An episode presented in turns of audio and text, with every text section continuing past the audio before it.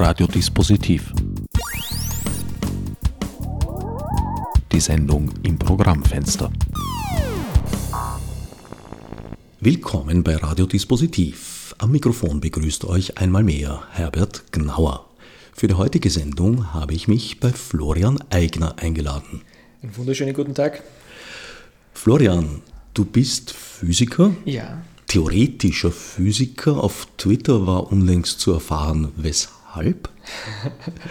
Warum ich in die, äh, mich damals für die theoretische Physik entschlossen habe? Ja, da hatte ich ein ganz, ein ganz einschneidendes Erlebnis. Und zwar als Student im ersten Semester habe ich die Küche geputzt was ja für sich eigentlich schon mal ein bemerkenswertes Ereignis ist, dass ein Student die Küche putzt, aber darum geht es nicht, sondern ich habe auch die Steckdose geputzt an diesem Tag.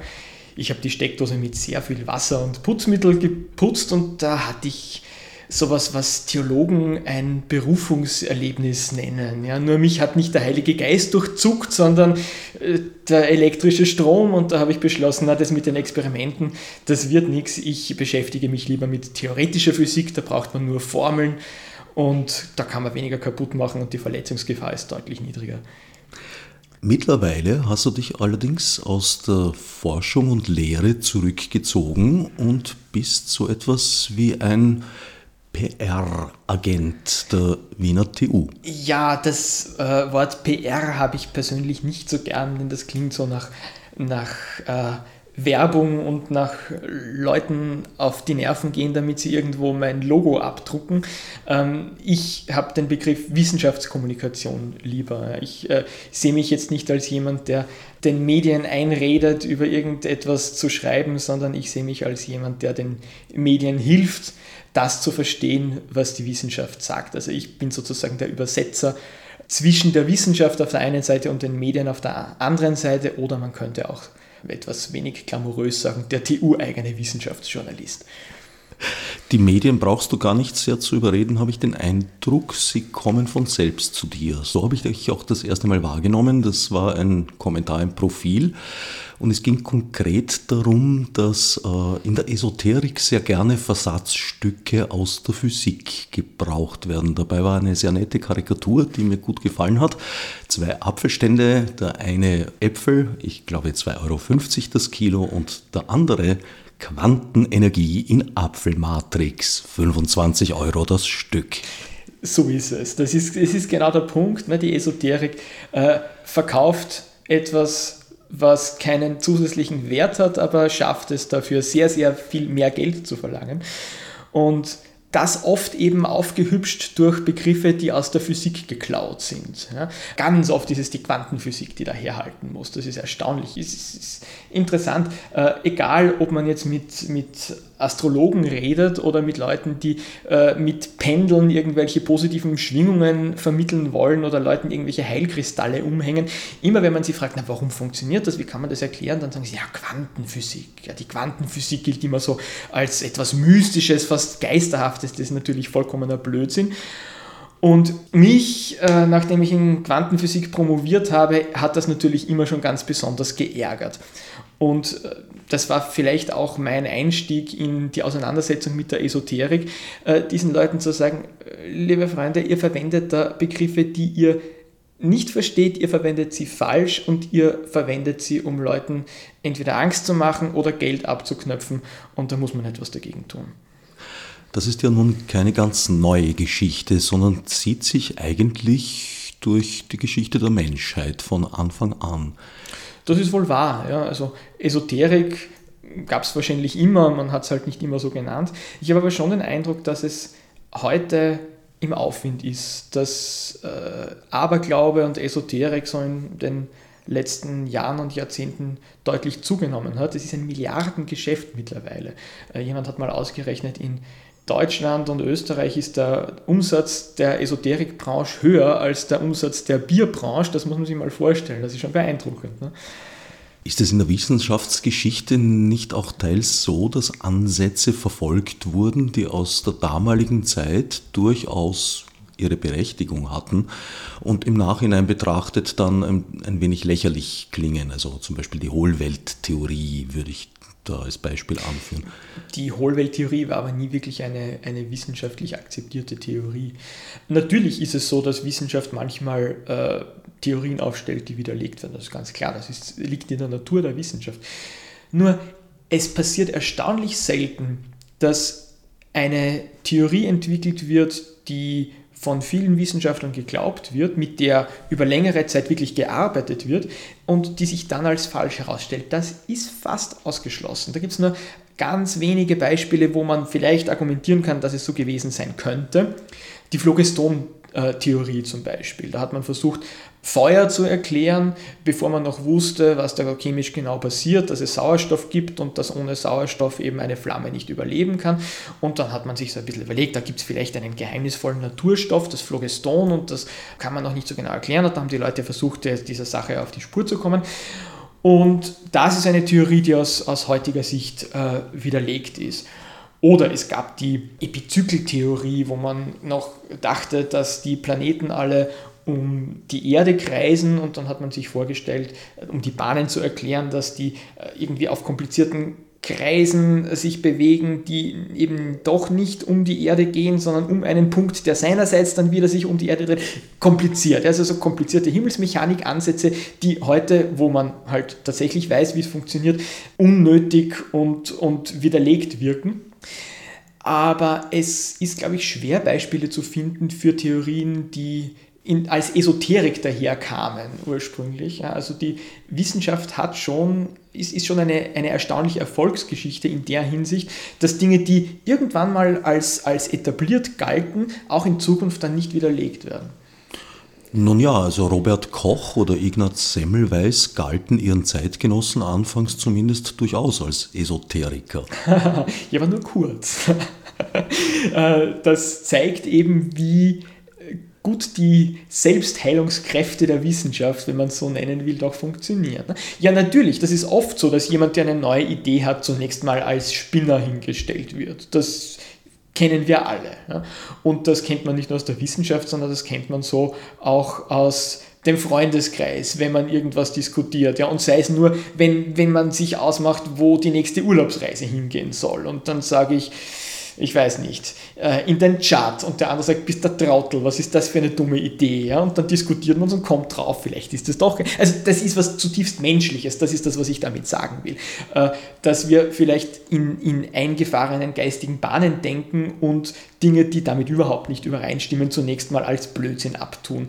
Das hat ist, ist irgendwie in uns drinnen, das ist ganz normal und natürlich sind auch Wissenschaftler Menschen und auch Wissenschaftler funktionieren emotional auf diese Weise und haben vielleicht manchmal falscherweise diesen Reflex, etwas Neues als Blödsinn hinzustellen. Nur gibt es in der Wissenschaft eben Regeln, die uns sagen, wie wir vorgehen müssen, wie wir Dinge testen müssen, wie wir neue Gedanken überprüfen müssen. Und diese Regeln führen eben dazu, dass dieser emotionale Überschwang, der vielleicht da zunächst mal äh, herrscht, dann auf beeindruckend zuverlässige Weise repariert wird.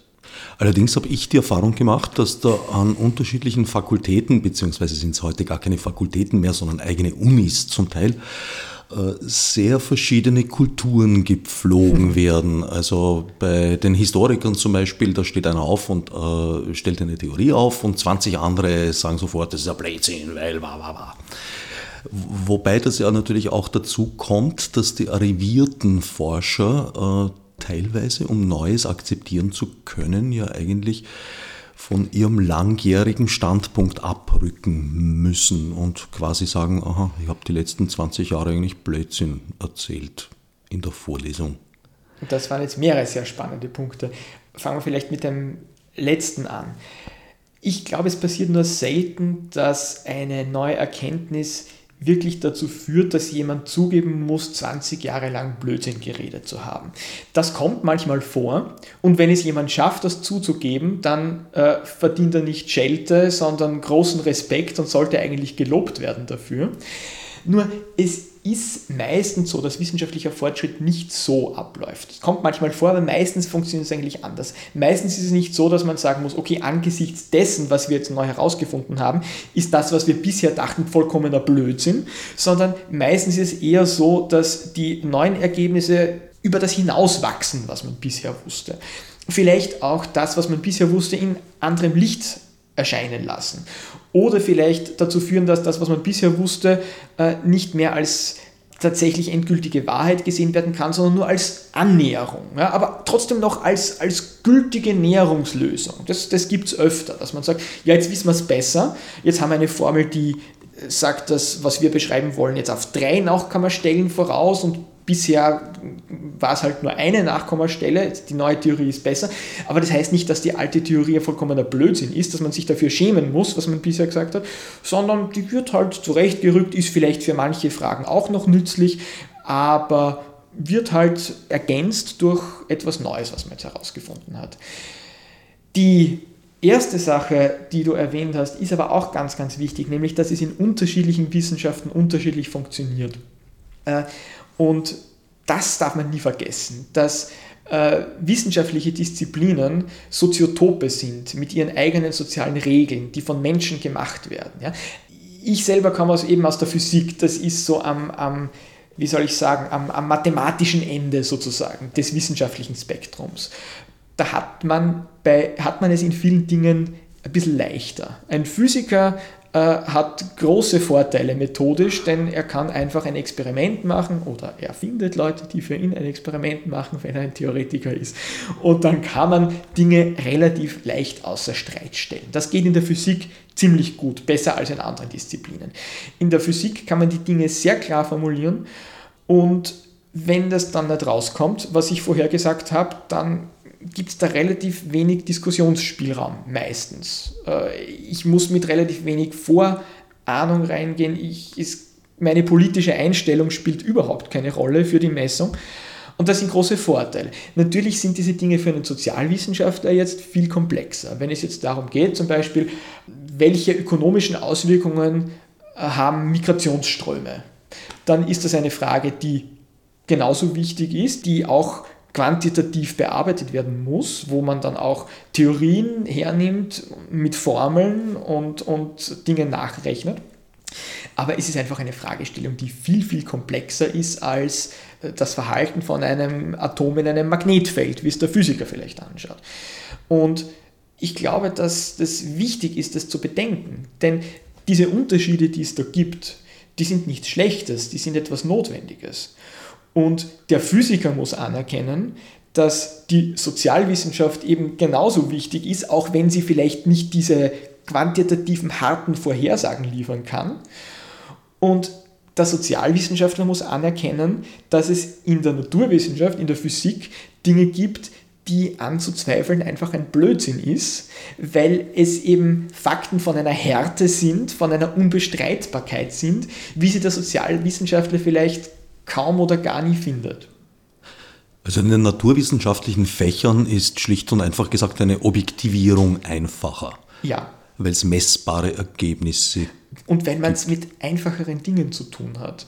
Das Schöne an der Naturwissenschaft ist, dass man Effekte trennen kann vom Rest der Welt. Ich kann ein einzelnes Atom mir anschauen in einer Vakuumkammer. Und die baue ich so, dass da möglichst überhaupt nichts anderes reinkommt. Und dann schirme ich es noch ab, damit keine elektromagnetischen Felder eingreifen in mein Experiment. Ich nehme ein, einen Teil der Welt. Und das ist das, das Tolle an der Physik, dass ich Teilaspekte des Universums anschauen kann, zum Beispiel eben ein einzelnes Teilchen und das erklären kann und es kann mir dabei relativ egal sein, was im Rest der Welt vor sich geht. Und in anderen komplizierteren Wissenschaften ist das manchmal unmöglich. In der Medizin merkt man das schon. Ne? Wenn ich jetzt Zahnmedizin mache, dann kann ich sagen, ja, ich kümmere mich um die Zähne und der Rest des Universums ist mir egal. Aber da sieht man schon, dass es nicht funktioniert, weil schon der Zahnmediziner muss vom Rest des Körpers ziemlich viel Ahnung haben, wenn er ein guter Zahnmediziner sein äh, will und lernt im Studium danach, dass da alles Mögliche, was man gar nicht erwarten würde als Laie, auch eine Auswirkung letztlich auf die Zähne haben kann. Und wenn man Sozialwissenschaft betreibt, ist er noch viel schlimmer. Ne? Wenn es um, um sozialpolitische Themen geht, dann spielt fast alles irgendwie zusammen und man muss die gesamte Gesellschaft betrachten und nicht nur das, man muss auch die Geschichte betrachten, weil das alles irgendwie eine Auswirkung auf heute hat. Und da wird es viel, viel schwieriger, einen Teil des Universums, über den man jetzt forschen will, so abzutrennen, dass man die Wechselwirkungen mit dem Rest der Welt vernachlässigen kann. Leider findet diese Art des vernetzten Gesamtdenkens auch in der Medizin denke ich, viel zu selten statt. Also ich sehe sehr oft Spezialisten, die auf ihrem Briefmarken großen Spezialgebiet super sind, aber eigentlich gar nicht überlegen, dass jetzt äh, irgendwelche Beschwerden, Symptome auch durchaus mit anderen Sachen zusammenhängen können als ihrem Spezialgebiet. Ja, aber das ist dann schlechte Wissenschaft. Ne? Das ist dann im Sinn der Wissenschaft ein Fehler. Denn Wissenschaft bedeutet, oder Naturwissenschaft bedeutet, sich ein möglichst einfaches Gebiet herauszusuchen, ein, ein System anzuschauen, dessen Grenzen man so definieren kann, dass man halt drüber reden kann, aber dann auch die Wechselwirkungen mit möglichst allem anderen zu verstehen. Und das ist in der Medizin schwierig, aber es muss natürlich gemacht werden. Und wenn jetzt ein Mediziner sich natürlich nur auf sein briefmarkengroßes Spezialgebiet fokussiert und den, den Rest des Menschen nicht betrachtet, dann wird er Leute nicht besonders effizient heilen. Was man aber auch nicht machen soll, ist in dieses esoterische Gefasel reinzukippen. Ja, da gibt es immer diese Schlagwörter mit ganzheitlich und man muss immer den Menschen ganzheitlich beschreiben, sagen die alle. Und das heißt in Wirklichkeit dann nichts mehr. Ne? Dass, dass Fachtrottelei ein Irrweg ist, na, das ist vollkommen klar, da müssen wir nicht streiten. Aber dass es wissenschaftliche Disziplinen gibt und dass es eben Objekte gibt, die man getrennt voneinander mal betrachten soll, um überhaupt mal etwas lernen zu können über die Welt. Das ist auch unbestreitbar.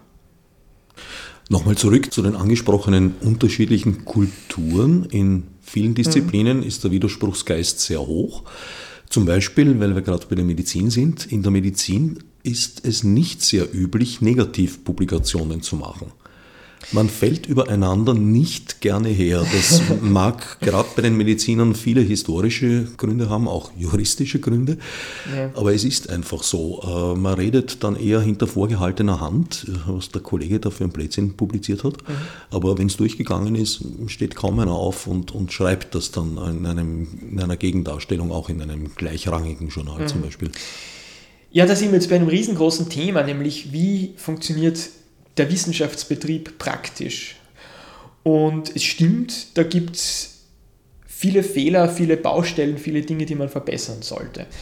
Ähm, das ist ein bisschen verwirrend. Ähm, ich würde gerne unterscheiden bei solchen Fragen zwischen der Wissenschaft als solcher und dem Wissenschaftsbetrieb. Denn wir hatten jetzt auch kürzlich eine, eine Diskussion über schlechte Studien, die veröffentlicht werden in Journalen, wo man vielleicht dafür zahlt, abgedruckt zu werden und die wissenschaftliche Qualität ist dann oft miserabel und das wird gar nicht ordentlich kontrolliert von irgendjemandem. Es wird einfach abgedruckt und dann können die Leute sagen, bitte, das habe ich publiziert. Und das ist natürlich eine Katastrophe. Das sollte natürlich nicht passieren. Und dann gibt es Leute, die sagen, schaut her, der Wissenschaft kann man ja sowieso nicht vertrauen, denn äh, es werden auch falsche Sachen publiziert. Da gibt es so Fälle, wo, wo sich Wissenschaftler nicht richtig verhalten haben. Und das widerspricht sich aber in, in, in, Wirklichkeit gar nicht. Die Wissenschaft insgesamt ist erstaunlich stabil. Mich fasziniert das eigentlich immer, äh, dass die Wissenschaft so als, als großes Konzert unzählig vieler Leute auf der ganzen Welt, die da zusammenarbeiten und, und Sachen forschen und irgendwie einander dadurch beeinflussen, dass dieses riesengroße, komplexe Konzert auf erstaunlich gute Weise zu Ergebnissen führt, finde ich total faszinierend. Wissend auch, dass es eben Fehler gibt, dass es Publikationen gibt, die nicht gut sind, dass Publikationen zu selten überprüft werden, dass äh, Dinge, die nicht funktioniert haben, oft nicht publiziert werden. Das ist alles richtig ja, und das ist ein großes Problem. Aber es ist erstaunlich, dass die Wissenschaft insgesamt trotzdem so gut funktioniert. Irgendein Physiker, ich habe jetzt leider vergessen, wer das war, hat mal das Bild gebracht, Wissenschaft ist so wie wenn man Geschirr abwäscht und ich habe einen dreckigen Fetzen und ich habe dreckiges Spülwasser, aber auf wundersame Weise ist das, was ich dabei dann erzeuge, doch ziemlich sauber.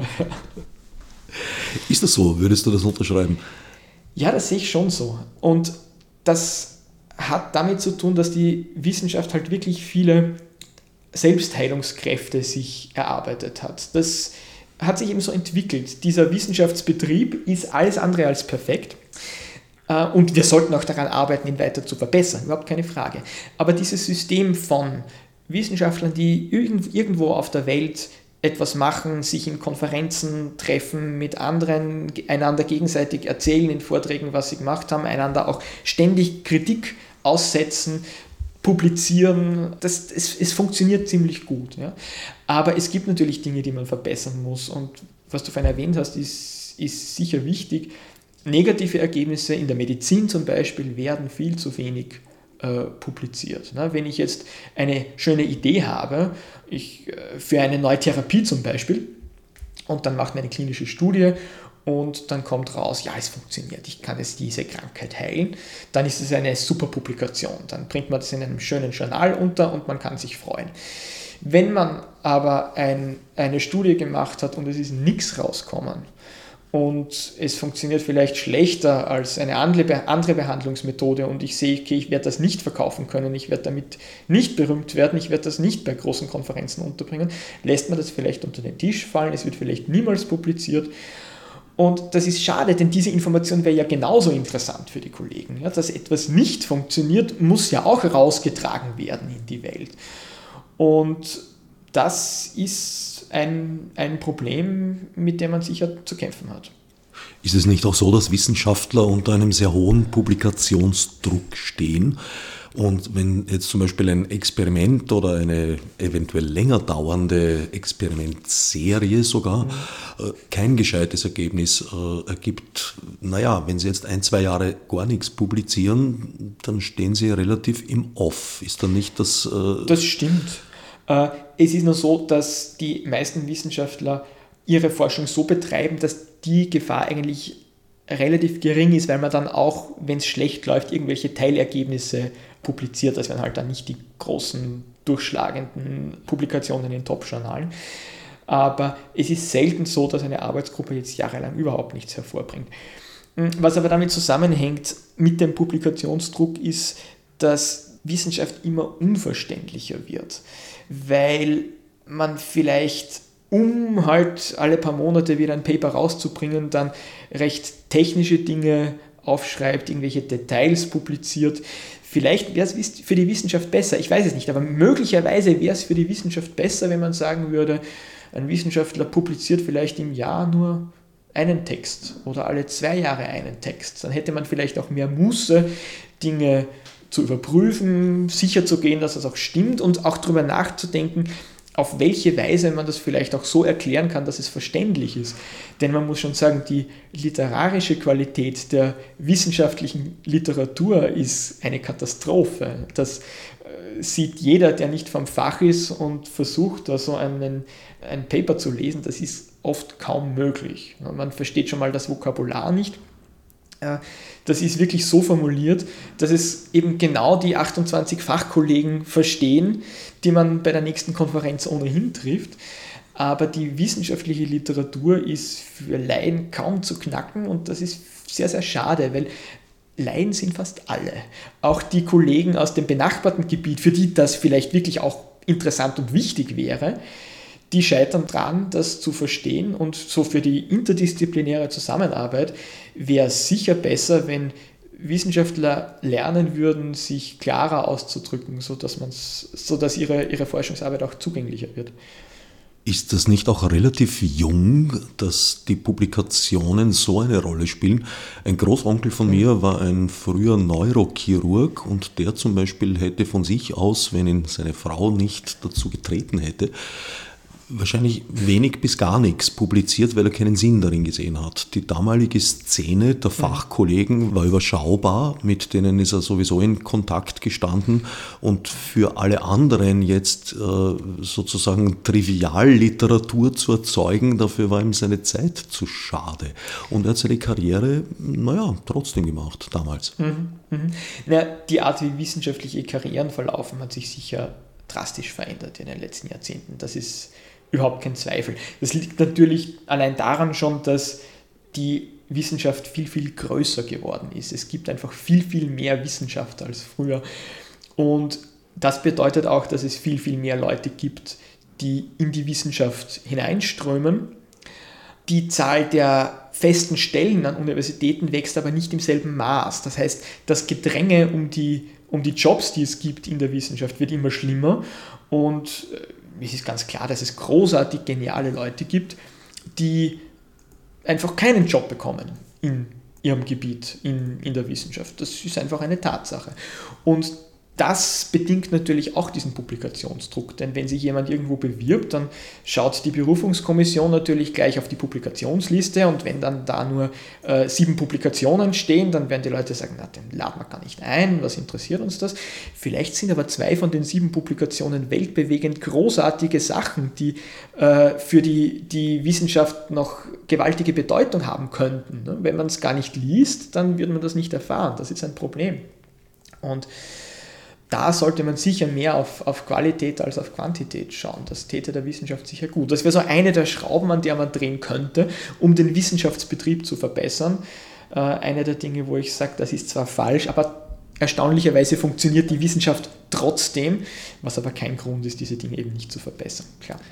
Ein weiterer Punkt ist die Schere im Kopf es ist Jahrtausende lang, kann man sagen, seit Aristoteles äh, die Theorie aufgestellt hat, dass zum Beispiel nichts schwimmen kann, was schwerer als Wasser ist, wurde das wahrscheinlich kaum je versucht. Ich weiß nicht, ob diese romantische Geschichte, wie sie der Brecht darstellt in seinem Theaterstück, dass Galilei dann auf die Idee kam, eine metallene Nadel eben nicht direkt aufs Wasser zu legen, sondern ein Blatt Papier dazwischen zu geben und dann gesagt hätte, heiliger Aristoteles, Sie haben dich Jahrtausende lang nicht überprüft. Das wäre die historische Geschichte dazu. Die etwas äh, aktuellere oder neuere Geschichte wäre naja, wenn ich als Mediziner vor 20 Jahren gesagt hätte, dass Hepatitis C heilbar sein kann, dann wäre ich ziemlich im Eck gestanden. Das heißt, auch wenn ich die Idee gehabt hätte, ich hätte sie wahrscheinlich nicht ausgesprochen. Mm, diesen Effekt gibt es, aber ich glaube, er ist erstaunlich klein. Es ist ja so, dass die Wissenschaft, so wie sie, wie sie angelegt ist, das Querdenken eigentlich massiv fördert. Denn die großen Wissenschaftspreise, die, die großen Karrieresprünge, die äh, schafft man eigentlich nur, wenn man mit was Neuem daherkommt. Und das finde ich auch sehr schön. Die Wissenschaft wird oft so dargestellt, als sei sie auch nur ein verkrustetes Gedankengebäude von vielen. Das höre ich oft von, von Esoterikern. Na, die Wissenschaft ist ja auch nur eine Religion. Ja, die hat ja auch ihre Glaubensgrundsätze. Und wer dagegen verstößt, der wird dann von der Community ausgestoßen und in Grund und Boden geredet und wird nicht mehr eingeladen. Und, aber das stimmt nicht. Das, das ist einfach falsch. So kann man das nicht stehen lassen. Natürlich kann ich jetzt nicht als kleiner äh, Diplomant bei der Konferenz aufstehen und dem äh, großen berühmten Professor sagen, was sie sagen, ist alles ein Blödsinn. Das wäre einfach schon mal ziemlich unfreundlich. Ja, das wäre einfach so aus zwischenmenschlichen Höflichkeitsgründen nicht angebracht. Aber wenn der kleine Diplomat dann richtig gute Argumente hat und die Formeln hinschreiben kann, die den Professor widerlegen, dann hat er gewonnen. Und das wird auch so gehandhabt, außer äh, in Arbeitsgruppen, wo es vielleicht etwas äh, merkwürdig altmodisch und patriarchal zugeht, die mag es auch geben, aber das sind dann sicher nicht die erfolgreichen Arbeitsgruppen, sondern die erfolgreichen Wissenschaftler, das sind die, die da sehr, sehr fair und rational an solche Dinge herangehen. Und das muss man immer wieder betonen. Wissenschaft ist erstaunlich undogmatisch. Also wenn man Glaubensgrundsätze umstößt, wenn man dieses Wort jetzt schon verwenden möchte, dann geht das in der Wissenschaft eigentlich viel besser als in jeder politischen Partei oder in jedem Verein oder sonst irgendwo. Ich erinnere da gern an die Geschichte von den überlichtschnellen Neutrinos. Da gab es dieses tolle Experiment, wo man messen wollte, wie schnell bewegen sich die Neutrinos jetzt. Neutrinos sind seltsame Teilchen, die spüren wir nämlich gar nicht. In jedem Sekundenbruchteil äh, fliegen durch unseren Körper unzählige Neutrinos durch, aber die Wechselwirkung der Neutrinos mit äh, gewöhnlicher Materie ist minimal und deswegen merken wir nichts davon. Man kann aber, wenn man ausreichend komplizierte Messapparaturen baut, die nachweisen. Und das hat man gemacht in Gran Sasso in Italien und am CERN in Genf, also doch ein Stück davon entfernt, hat man diese Neutrinos auf die Reise geschickt und dann hat man eben den Abstand zwischen dem CERN und Gran Sasso hat man ganz genau vermessen und dann hat man eben die Zeit gestoppt, äh, wie lange es dauert, bis man die eben in, in Gran Sasso in Italien nachweisen kann und hat die Geschwindigkeit ausgerechnet. Und zum großen Entsetzen aller Beteiligten ist man draufgekommen, die Dinger sind schneller als das Licht. Und das ist vollkommen verrückt, denn das ist eine der der grundlegenden Erkenntnisse von Albert Einsteins Relativitätstheorie, es darf nichts schneller sein als das Licht. Das Licht, die Lichtgeschwindigkeit, das ist die absolute Höchstgeschwindigkeit im Universum und das ist ein ganz, eine ganz fundamentale Aussage. Ja, daran ist nichts zu rütteln. Also wenn es sowas wie, wie Glaubensgrundsätze in der Physik gibt, dann äh, ist das einer davon. Energieerhaltungssatz wäre auch sowas. Ja, also was, wo man wirklich äh, sagen muss, das hat man unzählige Male überprüft, das versteht man richtig gut. Ein Verstoß gegen diese Regel würde die Physik wirklich umstoßen. Aber was ist passiert, als man das gesagt hat? Es war nicht so, dass die Kollegen dann gesagt haben, ihr seid ja wahnsinnig, ihr seid keine richtigen Wissenschaftler, pfui, hinweg mit euch. Nein, das hat niemand gesagt. Sondern die Leute haben gesagt, oh interessant, das schauen wir uns jetzt näher an. Und die Leute, die das gemessen haben, haben selbst von Anfang an gesagt, wir finden auch, dass da was falsch ist. Wahrscheinlich ist es ein Fehler, helft uns den Fehler zu suchen. Ne? Also und Sie haben es schon in einer Art Demutshaltung publiziert, könnte ja, ja, man sagen. natürlich, das waren ja auch keine Idioten. Ne? Aber es war natürlich auch klar, wenn das stimmt, wenn das richtig wahr ist, dann ist es ein Knüller, dann gibt es ein paar Nobelpreise dafür.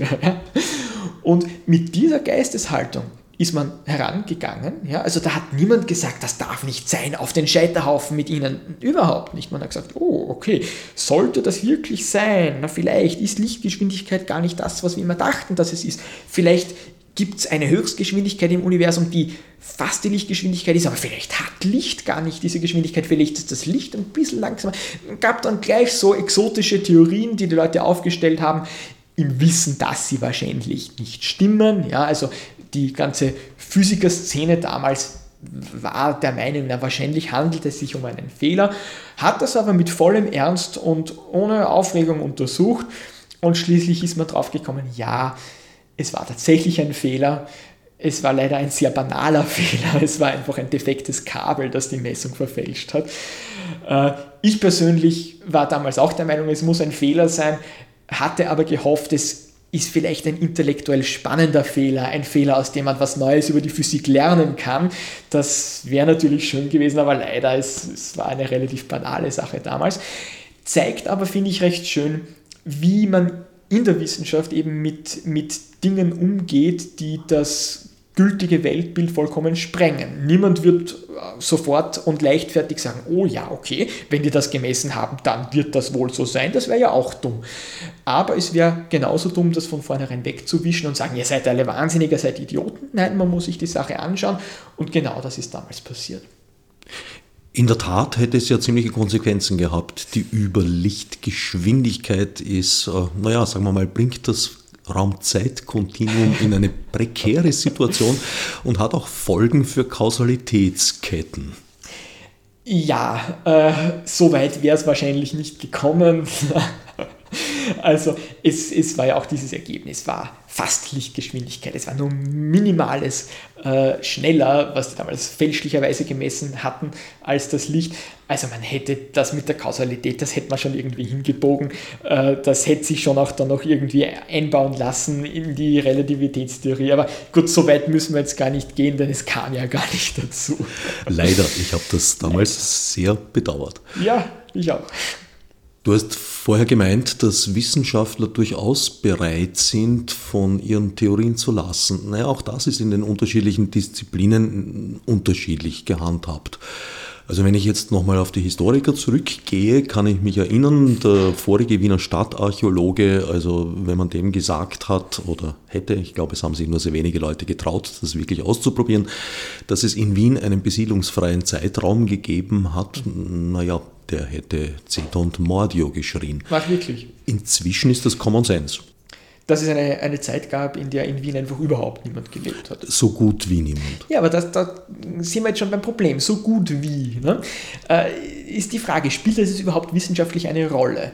Äh, denn Konsens ist wahrscheinlich, es gab eine Phase, wo äh, sich wenig abgespielt hat in Wien. Ne? Da werden sich alle einig sein. Also nichts Nachweisbares jedenfalls. Ja, und ob da jetzt wenige Leute da gelebt haben oder gar niemand, ist vielleicht egal. Vielleicht ist es wissenschaftlich betrachtet gar nicht die entscheidende Frage. Ne?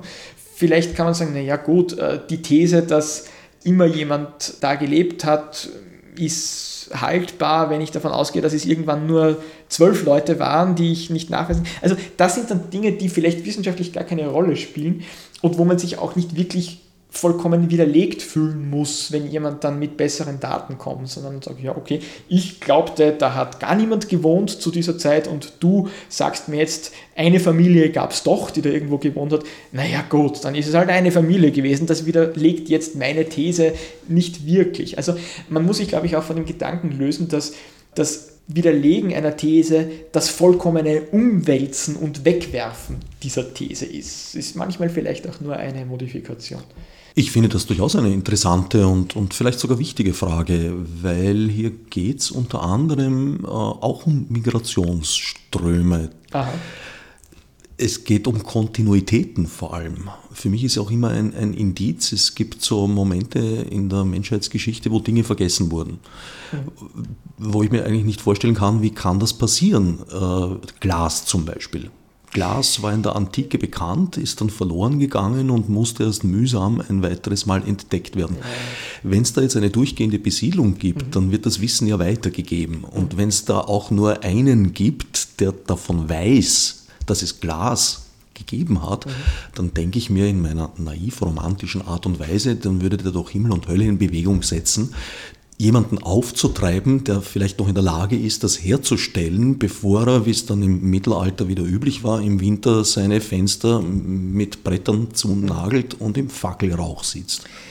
Das ist ein ganz wichtiger Punkt und ich glaube, dass das ein Gedanke ist, der verbreitet gehört, weil wir an diese Möglichkeit oft gar nicht denken, dass Wissen tatsächlich verloren gehen kann. Wir erleben die Entwicklung des Wissens so als, als Einbahnstraße. Es, es wird immer mehr und das ist auch beobachtbar natürlich heute. Aber das heißt nicht, dass es immer so sein muss. Und äh, das Mittelalter ist natürlich das entscheidende Beispiel hier. Das ist ja unglaublich, wenn wir, wenn wir uns überlegen, was in der Antike alles da war, welches Wissen in der Antike da war.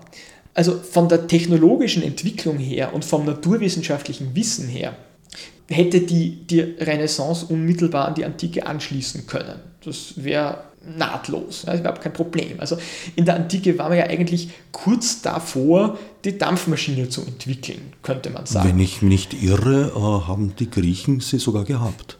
Ja gut, das sie haben mit Dampf gearbeitet. Ja, was sie jetzt genau tun konnten, damit weiß ich jetzt nicht, bin ich jetzt nicht sicher. Aber es hätte, nicht, es hätte zur Eisenbahn nicht viel gefehlt. Ne? Jetzt stellen wir uns vor, was wäre passiert, wenn irgendwann im Jahr 400 man eine Eisenbahn durch Europa gebaut hätte. Und wenn das Mittelalter einfach nicht gekommen wäre, sondern wenn die technologische Entwicklung angehalten hätte und, und damals schon äh, abgehoben hätte, wie es dann äh, später nach der Renaissance passiert ist. Man hätte dann vielleicht irgendwann im Jahr 900 eine Mondrakete bauen können. Das klingt aus heutiger Sicht vollkommen pervers und absurd. Ne? Aber es ist durchaus eine alternative Weltgeschichte vorstellbar, wo so etwas plausibel hätte passieren können. Ne? Also es ging technologisch und politisch auch ja, äh, damals halt bergab und dann musste man Jahrhunderte später sich gewisse Dinge wieder mühsam erarbeiten, wie du ja erwähnt hast, die vorher eigentlich schon selbstverständlich waren. Und das ist eigentlich wahnsinnig schade. Ne? Wir könnten heute schon viel, viel weiter sein, wäre das nicht passiert. Und das ist, finde ich, ein beängstigender Gedanke, denn wenn einmal es bergab gegangen ist mit der Menschheit und es dann Jahrhunderte gedauert hat, bis man diesen Punkt wieder erreichte, den man eigentlich schon hatte, dann kann mir ja niemand garantieren, dass es nicht wieder so passieren könnte. Und jetzt will ich nicht schwarz malen, weil ich bin ja ein optimistischer Mensch und ich glaube nicht, dass das jetzt passieren wird. Aber wir merken, glaube ich, heute schon alle, dass die Dinge sehr im Fluss sind, dass irgendwas passiert, dass Dinge, die wir als stabil und unanfechtbar betrachtet haben, vielleicht sich doch als nicht so stabil und nicht so unanfechtbar herausstellen heute. Ja, also in den 1990er Jahren war das Lebensgefühl ja ganz anders. Da gab es dieses berühmte Zitat vom Ende der Geschichte, ne, wo man geglaubt hat, jetzt äh, sind alles liberale Marktdemokratien und der technologische Fortschritt ist einzementiert und ja, so geht es halt weiter. Ne? Francis Fukuyama hat ja, das geglaubt. Genau, ja. Äh, und heute sehen wir, jetzt fühlen wir, dass plötzlich wieder so etwas wie, wie, wie, wie Pressefreiheit in Gefahr sein kann. Das ist ja unerhört. Ja, das hätte ich mir in, in, in meinen Teenagerjahren nicht träumen lassen. Oder dass, dass Staaten plötzlich auf demokratische Weise autoritäre Führer wählen. Ja, wer weiß, wo das noch hinführt. Und das finde ich schon erschütternd oder es erschüttert mein Gefühl für die Sicherheit, für das sichere Vertrauen in das Weiterschreiten der Geschichte, so wie wir sie kennen. Und dasselbe könnte natürlich auch in der Wissenschaft passieren. Und was du vorhin gesagt hast, das mit dem, mit dem Glaser im Mittelalter, der doch äh, alles daran setzen müsste, dass er jemanden findet, der sein Nachfolger ist und sein Wissen, wie man Glas herstellt, weiterträgt. Ja, eigentlich das, in der Spätantike. Äh, eigentlich in der Spätantike, richtig, ja. Ist ein guter Punkt, aber das hat halt auch mit Wertschätzung für Wissen zu tun. Das hängt auch davon ab, wie wichtig und wie wertvoll wir unser Wissen nehmen. Wenn ich mein Wissen jetzt als gewaltigen Schatz betrachte, so wie man es betrachten sollte, der nicht verloren gehen darf, dann werde ich das tun. Wenn aber der Wert des Wissens gesellschaftlich betrachtet nicht so hoch ist, dann kann es passieren, dass das verloren geht. Und ich glaube, das ist ein Punkt, wo wir verdammt vorsichtig sein müssen heute, nicht in die falsche Richtung abzubiegen.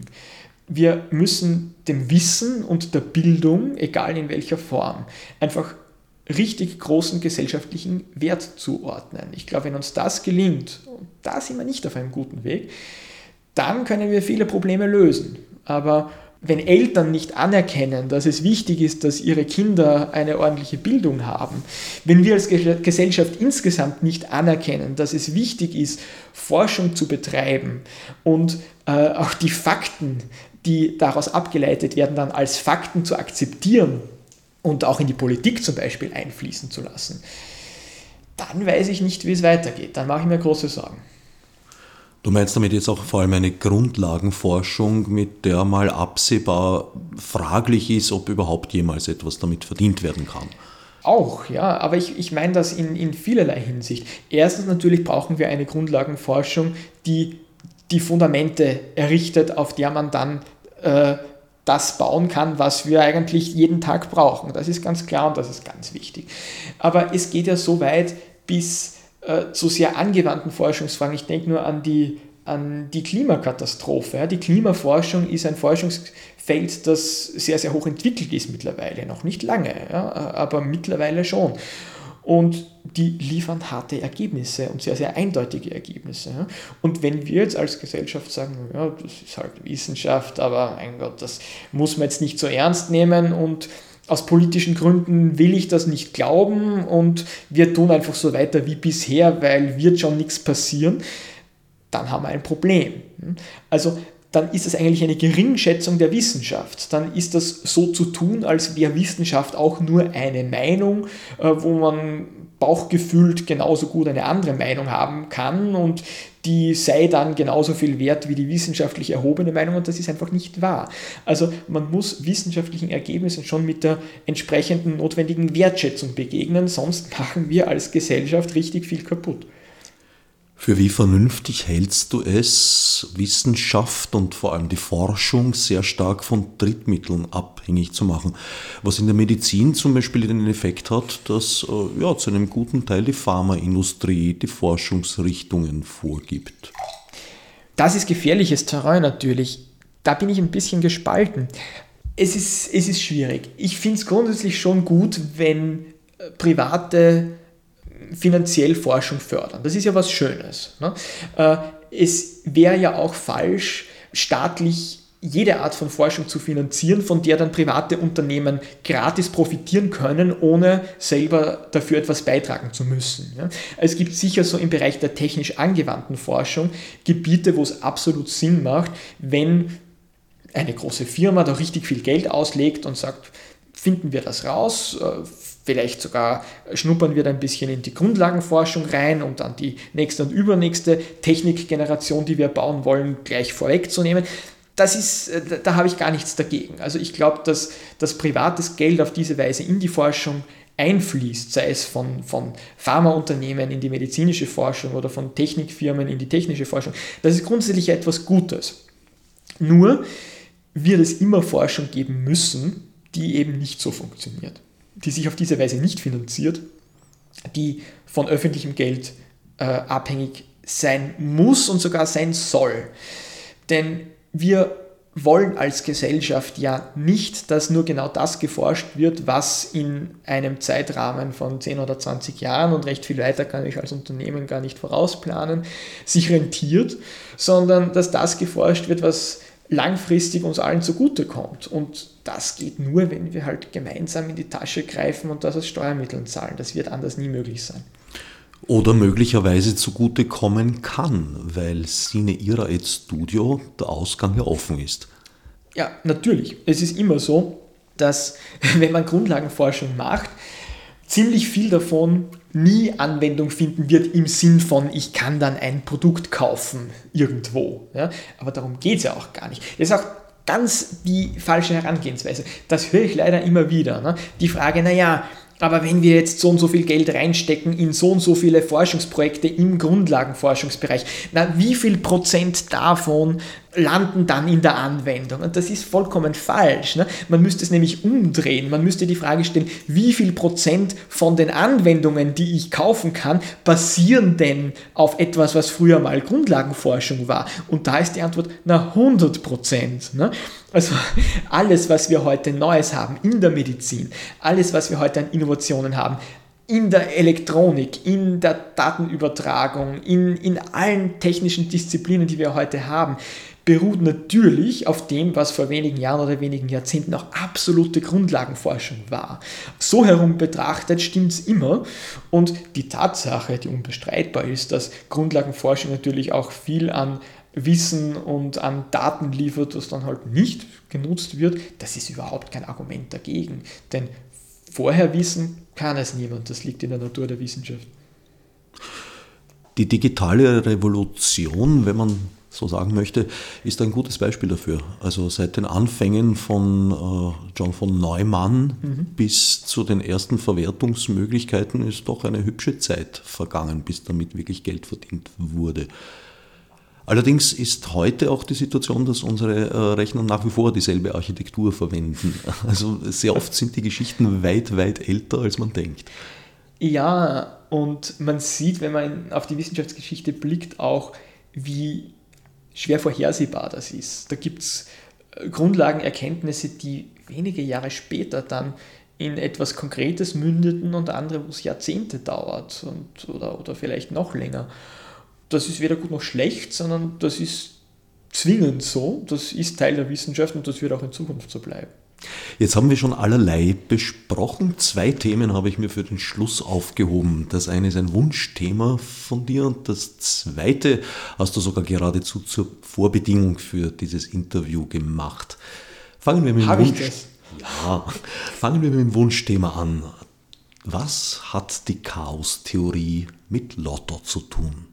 Oh, oh, ja, die Chaostheorie ist eine wunderschöne Theorie. Äh, ich, ich, ich finde ja, dass die Chaostheorie äh, vollkommen unterschätzt ist philosophisch. Es gibt so viele Leute, die herumphilosophieren und immer wenn die Philosophie sich dann zu verquicken beginnt mit der Physik, dann kommt die Quantentheorie ins Spiel und viel zu selten die Chaostheorie, was eigentlich die Chaostheorie gar nicht verdient hat. Die Chaostheorie sagt uns etwas ganz, ganz Wichtiges, nämlich manche Dinge sind prinzipiell unvorhersehbar.